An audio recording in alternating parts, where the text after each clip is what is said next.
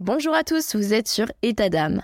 Aujourd'hui, pour la Journée internationale des droits des femmes, même si pour moi, on va pas se le cacher, c'est tous les jours, j'aimerais mettre Alexandra Portail à l'honneur. Elle tient le podcast Éclosion.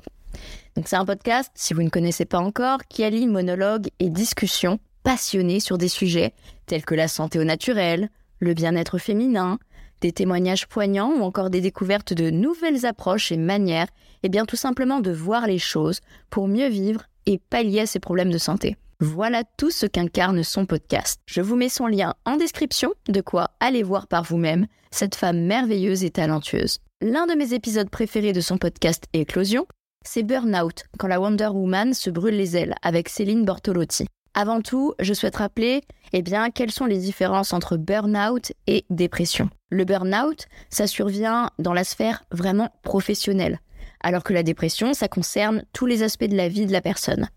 Le burn-out, c'est un processus de dégradation lié au rapport au travail. Et la dépression, elle, elle entraîne un état dépressif avec euh, des troubles de l'humeur, la baisse de l'estime de soi, perte de l'intérêt pour les activités habituellement agréables. En matière de traitement et de prévention, la dépression, elle, se concentre sur le patient. Alors que lorsque on est atteint de burn-out, eh bien, on peut faire intervenir toutes les personnes qui sont dans la sphère professionnelle euh, du malade. Le burn-out, c'est un état d'épuisement physique, émotionnel et mental. Il est lié à la dégradation en fait du rapport d'un salarié qu'il peut avoir avec son travail, causant un stress professionnel chronique. Ce stress, il peut se caractériser par trois dimensions. Il y a l'épuisement émotionnel, il y a une dépersonnalisation ou du cynisme, avec une insensibilité à l'environnement de travail et une déshumanisation des autres, et parfois un sentiment de non-accomplissement et de dépréciation. À présent, voici un extrait de cet épisode. Excellente écoute. Qu'est-ce que tu ressentais? Est-ce que tu avais de l'ennui au travail? Est-ce que tu avais des mauvaises relations? Est-ce que ça, il y avait un manque euh, de développement de compétences? Enfin, Est-ce que tu saurais dire un peu euh, ce qui a derrière euh, fait, en sorte que tu as émis l'hypothèse de changer complètement de carrière? Je pense que j'avais un travail qui ne me correspondait mais pas du tout en fait. Donc euh, c'est un peu un mélange de tout. Il y avait de même quand j'étais débordée au travail, alors je, préférais être débordée que de m'ennuyer. J'avais quand même de l'ennui. Enfin, mon travail me passionnait pas. Au fil du temps aussi, c'est devenu plus une corvée qu'autre chose. Après, les relations au travail, bon, bah, ça restait des, relations de bureau. Il y a eu des hauts et des bas, des gens avec qui on s'entend bien, et puis d'autres euh, où il y a eu aussi euh, quelques, quelques soucis. Et c'est, euh, c'est, je pense, ce tout et aussi des compétences, c'est-à-dire, enfin, vraiment travailler dans un domaine qui, qui me passionne, c'est quelque chose qui, est important et faire vraiment quelque chose Vraiment, je reviens sur le sens, mais c'est quelque chose qui est du sens et tout ça n'en avait pas finalement pour moi. C'est comme si je savais que depuis longtemps que j'aspirais à autre chose. Hmm. C'est une notion d'utilité. Tu te sentais peut-être pas assez utile dans le bon sens du terme, hein, pas en tant que machine euh, qui doit rendre service, mais euh... Euh, oui, cette notion d'utilité, euh, de d'accompagnement en fait. Je pense que c'est vraiment ce côté. Euh, j'ai besoin du côté humain finalement. Est-ce qu'il y a d'autres symptômes au-delà de la fatigue le matin, d'un épuisement, donc j'imagine physique? Est-ce qu'il y a d'autres symptômes qui, avec le recul, encore une fois aujourd'hui, te te confirment que tu as vraiment dépasser euh, les limites alors les signes avant-coureurs, les symptômes, c'était la fatigue déjà forcément, le stress, les nerfs, beaucoup de pleurs. Euh, et en fait, je pleurais facilement quand rien ne fonctionnait comme prévu.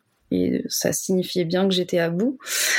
Euh, je me souviens d'une fois où j'avais justement, dans le cadre du mémoire, une consultante, donc qui est une amie de ma mère, donc quelqu'un que je connais bien, que j'avais calé le midi donc euh, dans une journée de travail. Le midi, elle venait chez moi et euh, j'étais tellement dépassée que euh, je me souviens, j'ai pris ma douche peut-être cinq minutes avant qu'elle arrive. Elle, arrivait plus tôt, donc c'était là, je lui ai ouvert et j'ai fondu en larmes dès le dès que je lui ai ouvert la porte. Donc super la consulte en naturo et là je me, je me suis dit c'est pas possible, je je peux pas continuer comme ça, je peux pas être dans cet état et donc après, je suis assez lucide de manière générale sur tout, même si parfois je peux rester dans une situation inconfortable, mais au moins je suis lucide. Donc euh, je me rendais compte que j'allais pas bien, que c'était trop. Et, et voilà, c'était vraiment ce sentiment de, de, dépassement et de plus savoir où donner la tête, par où commencer. Euh, forcément, ça engendre de la, de la perte de confiance, enfin de la confiance en soi, une perte de confiance en soi. Euh, et pourtant, à la base, je suis assistante, je suis organisée. En numérologie, je suis 4, donc c'est quelqu'un de très méthodique, mais euh, je savais, je savais juste plus comment faire. Donc, euh, quand j'ai coupé, j'ai coupé 15 jours et je me souviens des premières journées de mon arrêt où je n'ai vraiment rien fait. Mais rien de rien de rien. Il y a comme une machine qui a plus de piles. Je me souviens même d'une journée où je suis pas sortie. Je suis restée en pyjama toute la journée. J'ai dormi, mangé, euh, et euh, je m'endormais même devant euh, des vidéos, devant des séries. C'est vraiment l'épuisement, épuisement, épuisement professionnel dans toute sa splendeur.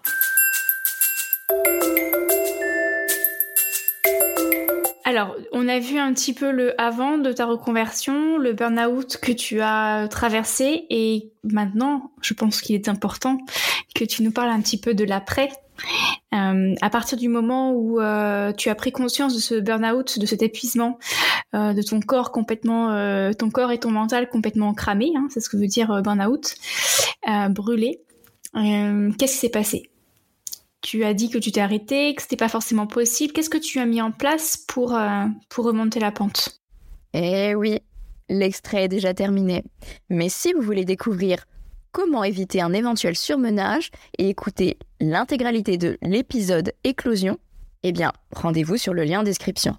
Si après l'écoute de l'épisode d'Alexandra, vous vous reconnaissez dans les symptômes, eh bien, n'hésitez pas à aller consulter un professionnel de santé qui saura eh bien, vous orienter. Prenez soin de vous. Vous étiez sur État d'âme, le podcast qui fait découvrir les états d'âme de combattantes atteintes de problèmes de santé.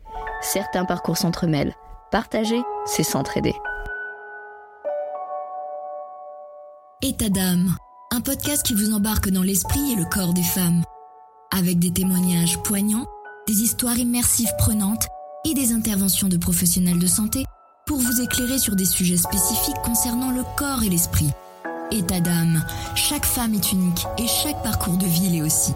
Découvrez la femme dans tous ses états. État d'âme, un podcast de Stéphanie Jarry.